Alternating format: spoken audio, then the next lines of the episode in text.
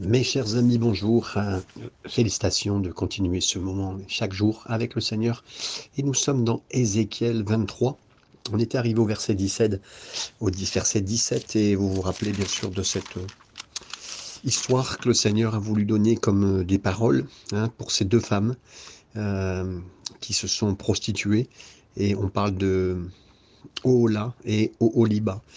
Et euh, le Seigneur, bien sûr, parlera au travers des deux royaumes, royaume du Nord, royaume du Sud, Juda euh, et Israël, pour leur parler de leur cœur et de leur éloignement. On est arrivé au verset 17, et là on va reprendre ce verset 17 à 21, où il nous parle de cette euh, idolâtrie dégoûtante et immorale de Jérusalem. Verset 17. Les enfants de Babylone se rendirent auprès d'elle pour partager le lit des amours et ils la souillèrent par leur prostitution. Elle s'est souillée avec eux, puis son cœur s'est détaché d'eux. Elle a mis à nu son impudicité, elle a découvert sa nudité, et mon cœur s'est détaché d'elle, comme mon cœur s'était détaché de sa sœur. Elle a multiplié ses prostitutions en pensant au jour de sa jeunesse, lorsqu'elle se prostituait au pays d'Égypte. Elle s'est enflammée pour des impudiques dont la chair était comme celle des ânes et l'approche comme celle des chevaux. tu t'es souvenu des crimes de ta jeunesse lorsque les Égyptiens pressaient tes mamelles à cause de ton sein virginal? Donc là, il nous est dit que les, Babyloniens sont venus à elle dans le lit d'amour. Ézéchiel continue avec ce thème familier en utilisant euh, voilà, la promesse euh, un peu brute de la sexualité pour illustrer vraiment l'idolâtrie de Jérusalem. Euh, c'est vrai que la Bible elle dit que Adam connut Ève, il a eu, et euh, il a eu cette connaissance entre guillemets de sa femme au niveau de la sexualité. C'est un moyen que Dieu nous, a donné pour connaître euh, une personne et pour la, connaître dans son intimité. Et là, il réutilise maintenant cette image, mais pas du tout la connaissance, mais vraiment comme une vulgarisation, comme, euh, comme si c'était dilapidé la façon de vivre sa vie de croyant, son intimité. C'est quand on connaît le Seigneur, on connaît dans, son intimité, il nous connaît dans notre intimité.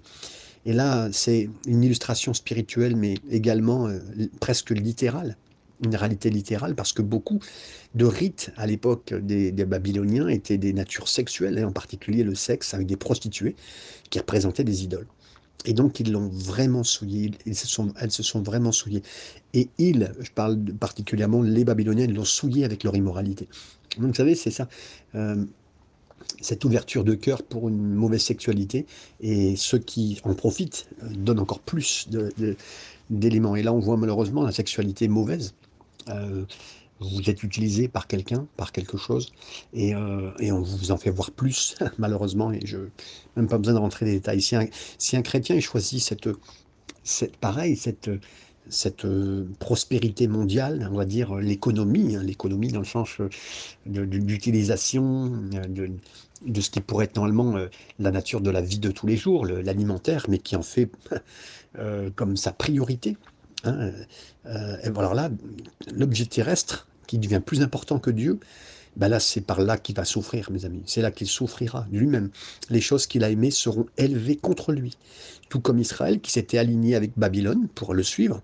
Il a, été, il a, aimé ce que Babylone représentait, les images, la grandeur, presque la, septième merveille du monde, les, les, villas sur le toit, les belles plantes, l'architecture énorme.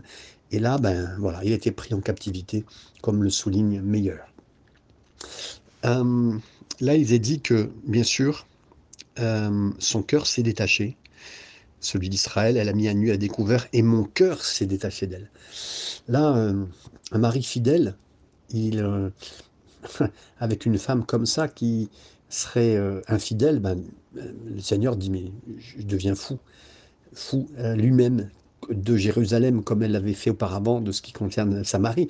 Le Seigneur, de la même façon, bien sûr, c'est imagé, hein, comme si Dieu n'aura jamais deux femmes, mais sa première a été, euh, a été mauvaise, méchante, impudique, et la deuxième fait pareil, et euh, il, a, il devient fou à cause de cela.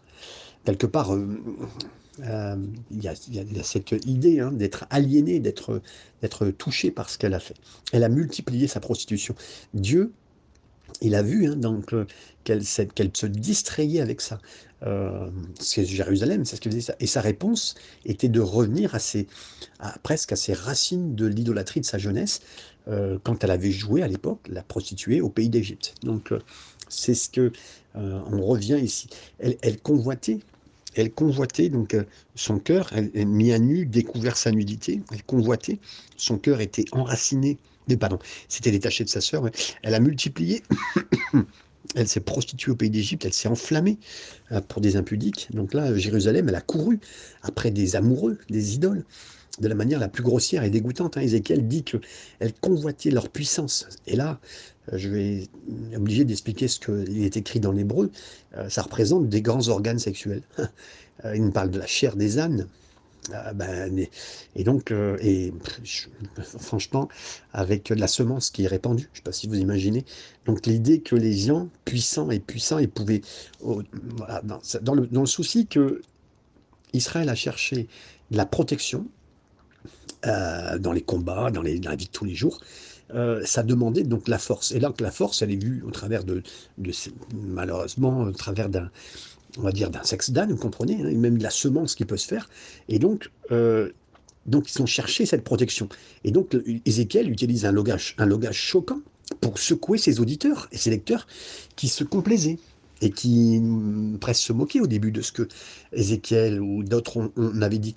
Et ça, elle a convaincu donc euh, Jérusalem ou Samarie, elle a convaincu les Égyptiens qu'ils avaient une réputation de puissance sexuelle, hein, c'est-à-dire le pouvoir, un pouvoir militaire. Donc là, vous avez toujours entre le pouvoir, la puissance et la sexualité.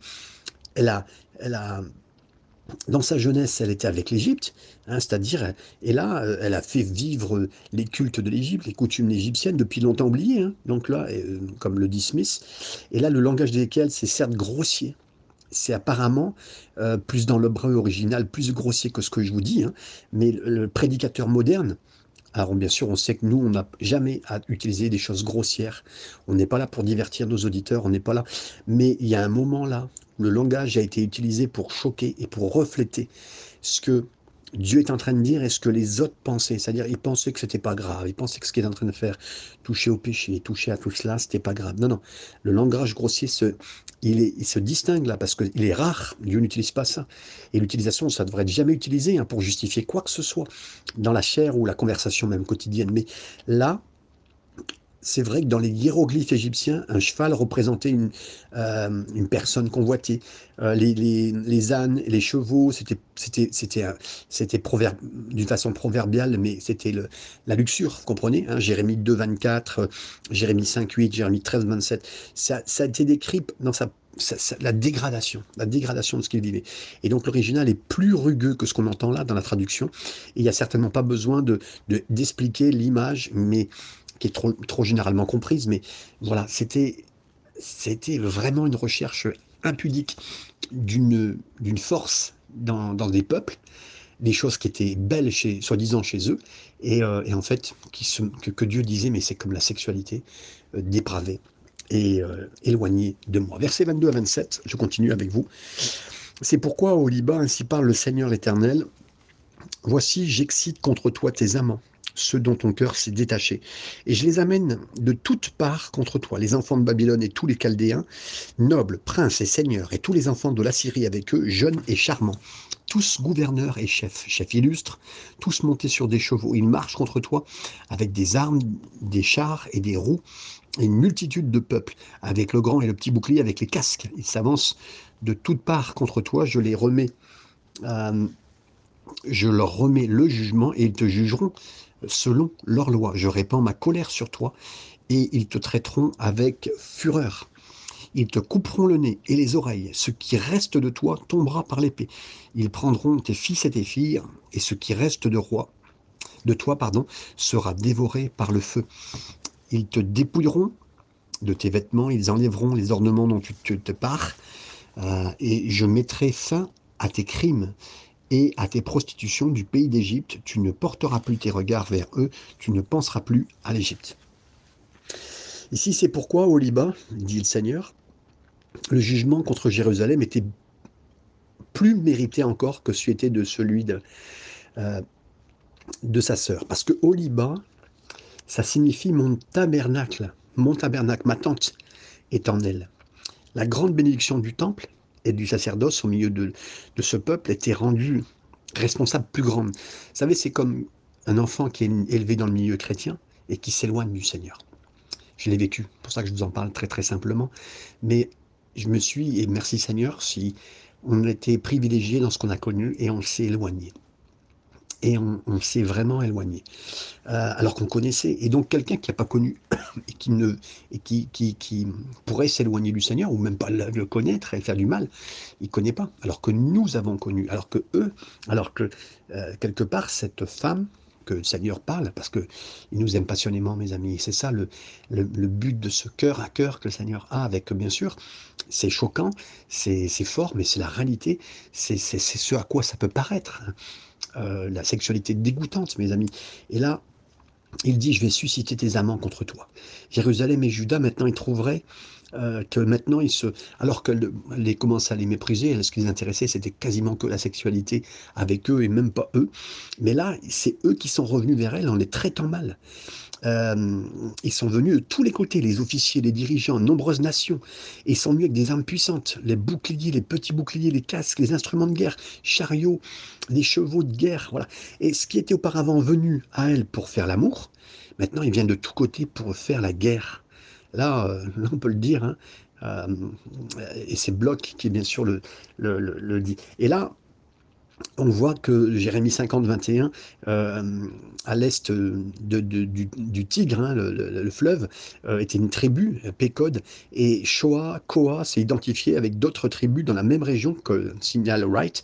Et l'intention simple, simplement d'accumuler des noms familiers pour désigner euh, désigner ceux qui vont venir, hein, Ézéchiel 23, 46, qu'on reverra après, mais euh, et qui sera convoqué pour exécuter la vengeance du Seigneur. Donc le Seigneur rappelle quelque part tous ses amants, ils reviennent d'un coup et ça devient comme un flot, euh, un flot qui vient contre elle et qui lui fait bien sûr, qui lui frappe beaucoup de mal. Donc et là, il nous est dit, littéralement, ils s'occuperont furieusement de toi. Les armées réunies contre Jérusalem vont la traiter pas doucement, hein, ou pas comme des amants. Ils vont la tuer, et alors qu'ils vont la dépouiller de toute sa beauté, ses vêtements, ses bijoux. Euh, littéralement, Bloch dit, euh, ils s'occuperont furieusement de toi.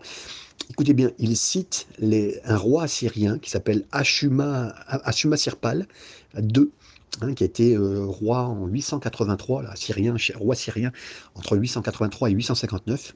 Voilà ce qui assyrien, cet Assyrien dit quand il a attaqué. Je suis tombé avec l'épée.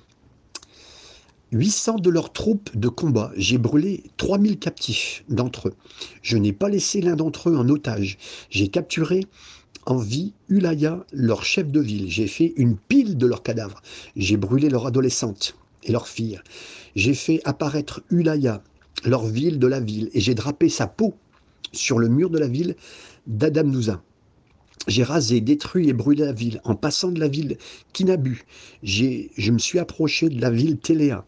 La ville était bien fortifiée. J'ai abattu 3000 de leurs hommes combattant avec l'épée. J'ai emporté les prisonniers, les possessions, les bœufs et les bovins. J'ai brûlé beaucoup de captifs. J'ai capturé beaucoup de troupes vivantes. J'ai coupé de certains les bras, les mains. J'ai coupé pour d'autres leurs nez, leurs oreilles et leurs extrémités. J'ai dégagé les yeux, j'ai crevé les yeux de certains de leurs troupes, j'ai fait une pile des corps et de leurs têtes, j'ai accroché la tête de certains sur les arbres autour de la ville, j'ai brûlé leurs adolescentes, leurs filles, j'ai rasé, détruit, brûlé, consommé la ville. Imaginez, c'est ce qui a été cité par un Assyrien plus tard. C'est exactement ce que le Seigneur est en train de dire.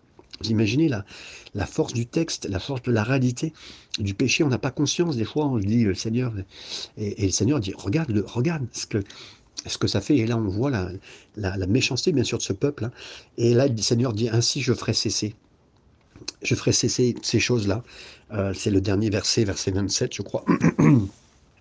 Euh, je mettrai fin à tes crimes, à tes prostitutions du pays, tu ne porteras plus de regard vers eux, tu ne, tu ne penseras plus à l'Égypte. Seigneur, il a fait, hein, il a fait ce qu'il a su faire. Et euh, c'est pour cautériser une plaie, pour arrêter le, pour endiguer le péché, pour arrêter dans. C'est très dur. C'est la seule solution à certains moments. Versets 28 à 31. Seigneur est bon, mes amis, car ainsi parle le Seigneur l'Éternel. Voici, je te livre entre les mains de ceux que tu es, entre les mains de ceux dont ton cœur s'est détaché. Ils te traiteront avec haine, ils enlèveront toutes tes richesses, ils te laisseront nu, entièrement nu. La honte de tes impudicités serait découverte de tes crimes et de tes prostitutions. Ces choses arriveront t'arriveront parce que tu t'es prostitué avec les nations, parce que tu t'es souillé par leurs idoles, tu as marché dans la voie de ta sœur, et je mets sa coupe dans ta main. Donc là, euh, littéralement, je te délivrerai sans danger entre les mains de ceux que tu détestes. Ils te traiteront avec haine. Et bien que Jérusalem soit allée avec des nations et, avec leurs dieux comme, comme si c'était ses amants, il n'y avait jamais eu d'amour réel entre eux. Hein. Et ça n'a jamais été des amants qui voulaient vraiment le meilleur, euh, elle pour eux et eux pour elle. Mais là, Jérusalem voulait ce qu'elle qu'elle pouvait obtenir des nations, des idoles. Et euh, ils, voulaient la même chose d'elle, c'est-à-dire qu'ils voulaient le meilleur d'elle pour eux. Et Jérusalem, là, allait souffrir terriblement du sort qu'ils allaient lui donner parce qu'il y avait de la haine maintenant. Il y avait de la haine. il y a une profonde vérité psychologique, mes amis, ici dans Ézéchiel 23, versets 28-29. Le sexe sans amour ne, ne se termine pas bien. Hein. ça, ça se termine trop souvent par une frustration, et pas seulement, mais par de la haine, mes amis. 2 Samuel 13, 15, on, le relit aussi, on, le sait dans d'autres passages. Le sexe sans amour ne se termine pas bien. Et souvent, frustration et haine. Après, il nous est dit la nullité de, ton, de, ta, de ta prostitution sera découverte au lieu de l'amour et de la gloire, mes amis. Jérusalem et Judas, ils vont trouver la honte. Ils vont, ils vont sentir dans la honte. Ils n'avaient pas, pas été, ils n'ont pas, eu de bénéfice, ils n'ont pas été bénis par leur idolâtrie. Mais au contraire, ils ont été souillés par leurs idoles. Vous savez, c'est, c'est terrible. C'est après avoir fait l'acte, on a juste envie de se laver. On a juste envie de, se sentir propre et on, se sent tellement sale. C'est un peu cela. Et là, souillé par leurs idoles, en utilisant l'image de punir une prostituée, il décrit comment là les envahisseurs vont dépouiller la nation, ils vont l'exposer, sa grandeur, ils vont tout mettre par terre, ils vont mutiler son corps. C'est pas une très belle image, hein, mes amis, comme le signal Webs, mais c'est une réalité de ce qui s'est passé dans tout ce pays. Tu as marché dans un chemin de, tu as marché dans le chemin de ta sœur, littéralement, et c'est pourquoi je vais te mettre sa coupe, la coupe de, jugement dans ta main. Plus de 100 ans auparavant, Samarie était, euh, et Israël était tombé hein, dans les mains des Assyriens qui l'avaient envahi 100 ans auparavant. Maintenant, c'est Jérusalem et Juda qui vont souffrir le même sort en buvant la même coupe de jugement. Hein. Euh, être au Liban, c'est-à-dire euh, avoir le temple, et au lieu de haut là, hein, ça fait aucune différence. Et cela n'a pas abouti à la fidélité envers Dieu, envers son alliance. Non, non. Le peuple de Jérusalem, il pensait que avoir le temple, écoutez bien, c'est très important parce que ça, signifie bien pourquoi le Seigneur a été à, mettre cette image si forte. Avoir le temple, et d'abord être le peuple du Seigneur, ne, et avoir le temple ne nous sauve pas du jugement. Et là, on parle pour Israël avant toi. Et Dieu ne permet jamais aux Babyloniens de détruire le temple ils devaient apprendre de l'histoire. Ils auraient voulu que, Seigneur aurait voulu que le temple soit jamais détruit. Hein. Ils, auraient dû apprendre de l'histoire d'Ola et d'Oliba. Et, Israël aurait dû comprendre de tout cela. Non? Et euh, bien sûr, mes amis, euh, donc voilà, on, peut dire, oui, j'appartiens au peuple, Dieu sera bon avec moi. Oui, c'est vrai. Euh, mais, mais ne nous touchera jamais. Parce qu'à l'époque, c'est ce que les gens d'Ézéchiel pensaient. Ils disaient, Dieu ne nous touchera pas. On est son peuple. Et après, ils disaient encore plus. Et en plus, il y a le temple de Dieu au milieu de nous, il ne fera rien. Et en fait, c'était se cacher pour mieux pécher. Vous comprenez la, différence? C'était ce, euh, derrière tout cela, et en pensant et en disant, en, voulant retenir la main de Dieu et puis dire que Dieu ferait rien, alors que Dieu nous aime, mes amis. Et au contraire, c'est Dieu ferait ce qu'il faut pour, pour nous bénir, nous sauver, nous délivrer comme il le faut. Verset 32 à 35, je continue avec vous. Ainsi parle le Seigneur l'Éternel, tu boiras de la coupe de ta sœur, tu la boiras large et profonde, elle, te rendra un objet de risée et de moquerie, elle contient beaucoup. Tu seras rempli d'ivresse et de douleur, c'est la coupe de désolation et de destruction. La coupe de ta sœur Samarie, tu la boiras, tu la videras, tu la briseras en morceaux et tu, et tu te déchireras le sein, car j'ai parlé dit le Seigneur l'Éternel. C'est pourquoi ainsi parle le Seigneur l'Éternel, parce que tu ne, parce que tu m'as oublié, parce que tu m'as rejeté derrière ton dos, porte donc la peine de tes crimes et de tes prostitutions. Donc là, tu boiras de cette coupe, la coupe de ta sœur. Jérusalem, il ne tiendra pas seulement la coupe de jugement de, Samarie, hein, mais ils, seront, ils, ont, ils, vont devoir la boire. La coupe du jugement, elle, est grande, elle est profonde, elle est large, elle contient beaucoup. Les nations, ils avaient l'air de... Euh, il n'y avait aucune sympathie pour eux, hein, et puis ils avaient du mépris, et, ils voulaient faire du mal. Et là, la, Bible elle dit, tu seras rempli d'ivresse, de chagrin, c'est une coupe d'horreur, de désolation. Hein. Euh, la coupe de Samarie qu'il a bu, euh, qu'ils ont dû boire. Et maintenant, Jérusalem boirait la même coupe de jugement. Et cette coupe qui est dans cette misère, ça, les, ça, leur, ça, leur, ça, leur nuirait à la vie, hein, ça, ça. Et, et suite à ce qu'ils y boivent, elle se déchirerait les seins, se couperait les seins. Mes amis, avant de continuer à parler, je vraiment touché de dire que aucune condamnation sur vous, parce que Là, on est sur un peuple qui voulait pas du tout, euh, qui, voulait pas du tout écouter le Seigneur, qui disait au contraire, on a le temple, on est le peuple de Dieu, il fera rien. Je sais que peut-être ce texte est très parlant, très touchant pour certains, et j'aimerais vous dire, avant toute chose, il y a possibilité de pardon. Le Seigneur ne voudra jamais que vous touchiez cette coupe. Cette coupe, c'est Jésus qui l'a bu. Jésus a dit, si tu pouvais éloigner de moi cette coupe. Et nous, on pourrait dire, Seigneur, éloigne de moi, mais euh, nous pouvons comprendre qu'à cet instant, on peut s'approcher du Seigneur Jésus, qui à Gethsemane a été brisé pour nous, parce qu'il savait ce que c'était d'être séparé de son Père, savait ce que c'était de, euh, Lui ne voulait pas avoir Dieu, de son Père, dans son dos, il ne voulait pas se séparer, il ne voulait pas euh, marcher dans le péché. Au contraire, il a tout fait sur cette terre pour marcher dans la vérité. Il est la vérité. Il est le chemin, il est cette vie. Et il voudrait que vous ne buviez pas cette coupe. Alors, si encore le temps est possible pour vous de, demander pardon au Seigneur, de vous repentir et de, de chercher avec repentance jusqu'à temps que votre cœur retrouve la paix qui vient de Dieu, que Dieu vous saura vous donner. Et euh, dans cet instant, bien sûr, on revient dans ce texte. Le Seigneur voudrait d'abord vous retirer cette coupe. Mais nous continuons. Voir cette coupe, ça a entraîné vraiment une ivresse nationale. Euh, c'était une confusion qui conduirait à mépris, dérision. Toutes les autres nations allaient se moquer hein, euh, d'Israël, de, de, Judas.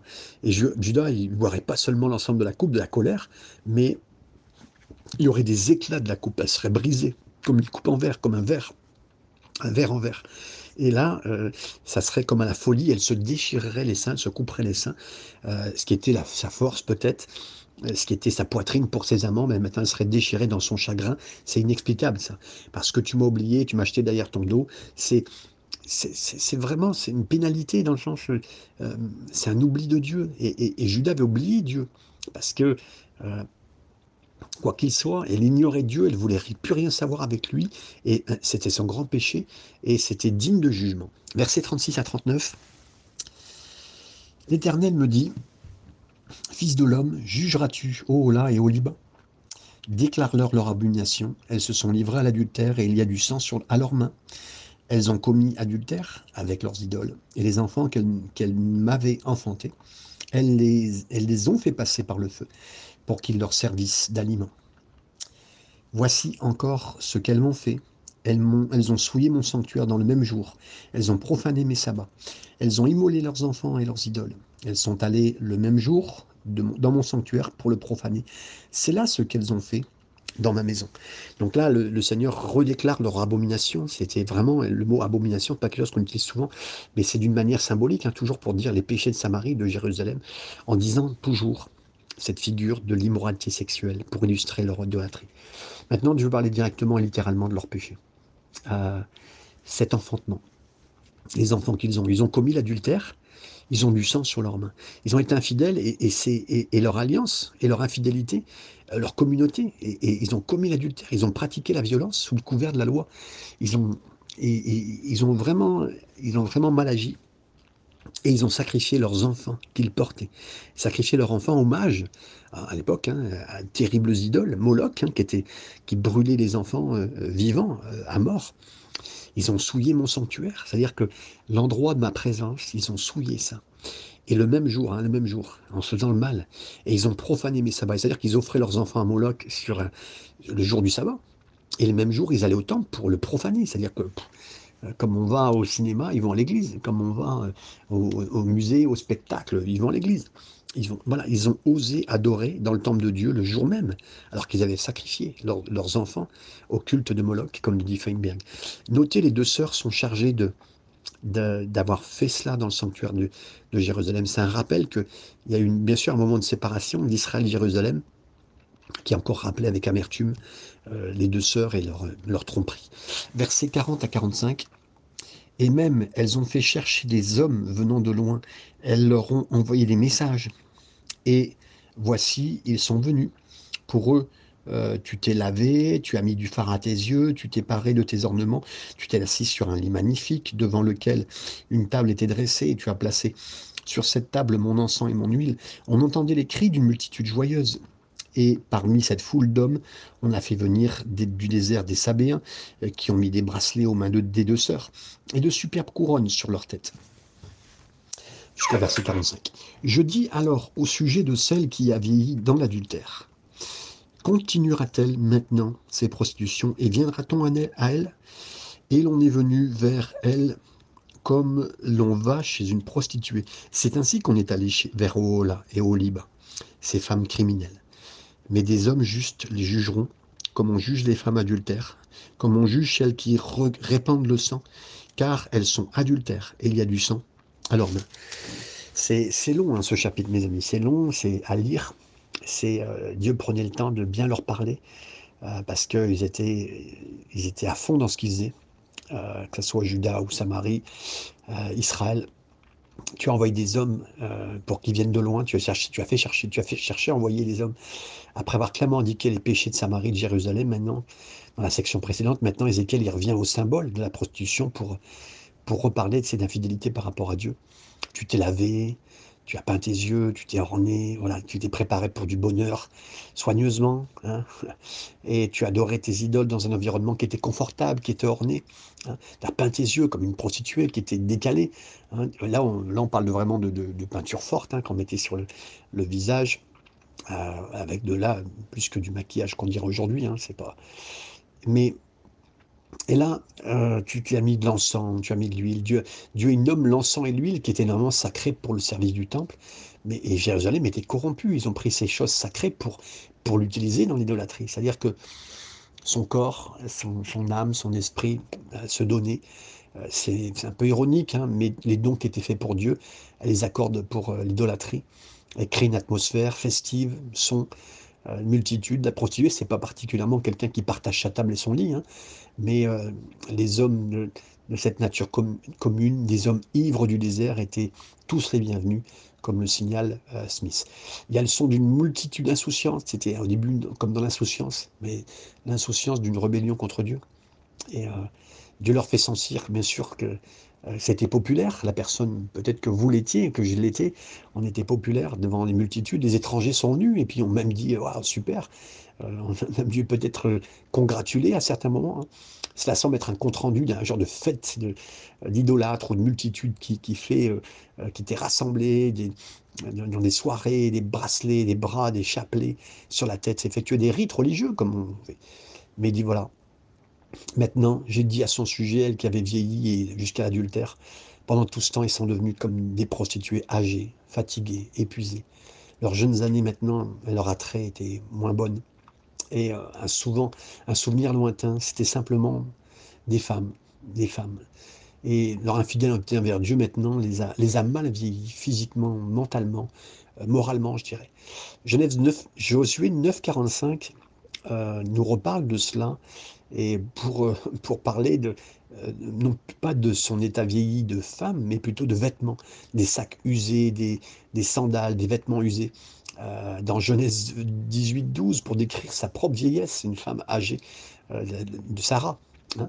Et l'utilisation du prophète ici implique plus qu'un dans le comportement euh, adultère de Oliba, ça l'avait laissé épuiser toute cette vie qu'elle a eue. Ça l'a épuisé, mes amis. mais les hommes justes la jugeront selon la manière de, l'adultère, l'allusion ici à la prostitution, euh, n'a jamais pu durer et ne durera jamais, mes amis. Euh, un homme juste percevrait tout ce qui était simplement mauvais, infidèle, adultère, euh, et, et, du sang qui est sur les mains. Versets 46 à 49, ce sont les derniers versets, bien sûr, car ainsi parle le Seigneur l'Éternel, je ferai monter contre elle une multitude. Je livrerai à la terreur et au pillage. Cette multitude les lapidera et les abattra à coups d'épée. On tuera leurs fils et leurs filles, on brûlera leur maison par le feu. Je ferai cesser ainsi le crime dans le pays. Toutes les femmes recevront instruction et ne commettront pas de crime comme le vôtre. On fera retomber votre crime sur vous et vous porterez euh, les péchés de vos idoles. Et vous saurez que je suis le Seigneur, l'Éternel. Donc là, apportez, apportez, faites une assemblée contre eux. Euh, rendez les choses là d'une manière remarquable et discrète. Cela fait référence aux armées d'invasion littérales qui sont nues contre Samarie et, Jérusalem. cette assemblée de, différents ennemis, ils les écraser. Et là, littéralement, avec des pierres, euh, les exécuter. Parce que euh, l'adultère, a été, à l'époque, hein, c'était une punition d'adultère, c'était selon la loi de Moïse, c'était l'exécution, la, peine de mort.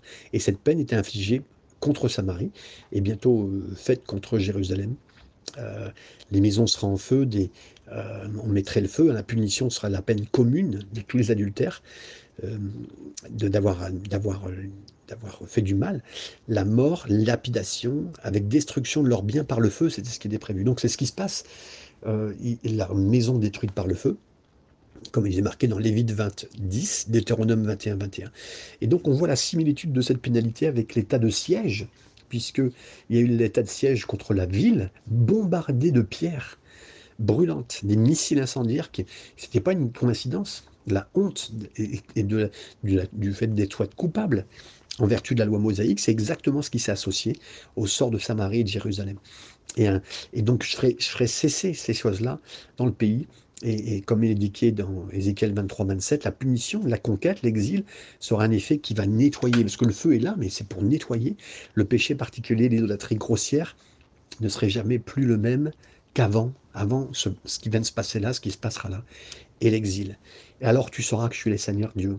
La gravité de cette conquête et de l'exil avait un but plus grand que la punition. Euh, ce qui se passe là, c'est un plus grand qu'une la punition. Le but ultime, c'est de révéler Dieu dans son amour pour nous, dans le fait de nous, de nous, de nous, de nous enlever notre cœur de, pierre et nous donner un cœur de chair, de nous restaurer. Parce que, bien sûr, la suite de ce passage, euh, Ézéchiel est long, Jérémie est long, mais euh, euh, relisez d'autres textes de la restauration, de la venue de Jésus, de tout ce que le Seigneur veut faire. J'ôterai leur cœur de pierre et je leur donnerai un cœur de chair. On a un point quand on lit ce passage-là, on dit Seigneur, mais combien on est dur, Seigneur, combien je suis capable de pécher, combien capable de m'éloigner, je suis né dans un milieu croyant. Euh, même, même sans être né dans un milieu croyant, connaître le Seigneur, puis un jour l'oublier, l'abandonner. Et l'abandonner euh, dans un péché euh, vulgaire, quelconque, n'importe lequel. Et tout ça ressemblera à une infidélité au Seigneur, parce qu'il nous aime tellement, il nous aime tellement. Et j'aime tellement une correspondance hein, à ce livre euh, ou à, d'autres choses, mais du cœur de Dieu au travers du livre d'Osée, euh, le fait d'épouser une prostituée et de comprendre, Osée qui voulait comprendre plus Dieu, c'est ce que Dieu vivra. Là, on, parle un petit peu plus d'Israël qui est infidèle, de Judas qui est, infidèle, mais on, voit son infidélité, mais plus tard, on saura ce qu'est le cœur de Dieu. Et Osée vivra ce que est le cœur de Dieu, de savoir que son peuple est infidèle, que sa femme est infidèle. Donc, mes amis, essayons de, laisser le Saint-Esprit nous toucher pour nous-mêmes. D'abord pour comprendre le cœur de Dieu, pour voir qui nous sommes aussi, parce que soyons simples, soyons clairs, notre cœur est tordu, notre cœur est pourri. Euh, peut-être qu'il n'a pas été encore manifesté pour certains qui écoutent ce message, mais sachez-le qu'on peut l'être tous, que ce soit Israël ou que ce soit nous, ce serait pareil. Mais Dieu est bon, et l'avenue de Jésus était tellement importante, l'avenue du Saint-Esprit aussi, qui peut changer notre cœur, qui peut le transformer, à tous ceux qui crient à lui, qui demandent son aide et qui savent qu'ils ont besoin d'un sauveur toute leur vie et pour l'éternité. Que le Seigneur bénisse et vous garde. Amen.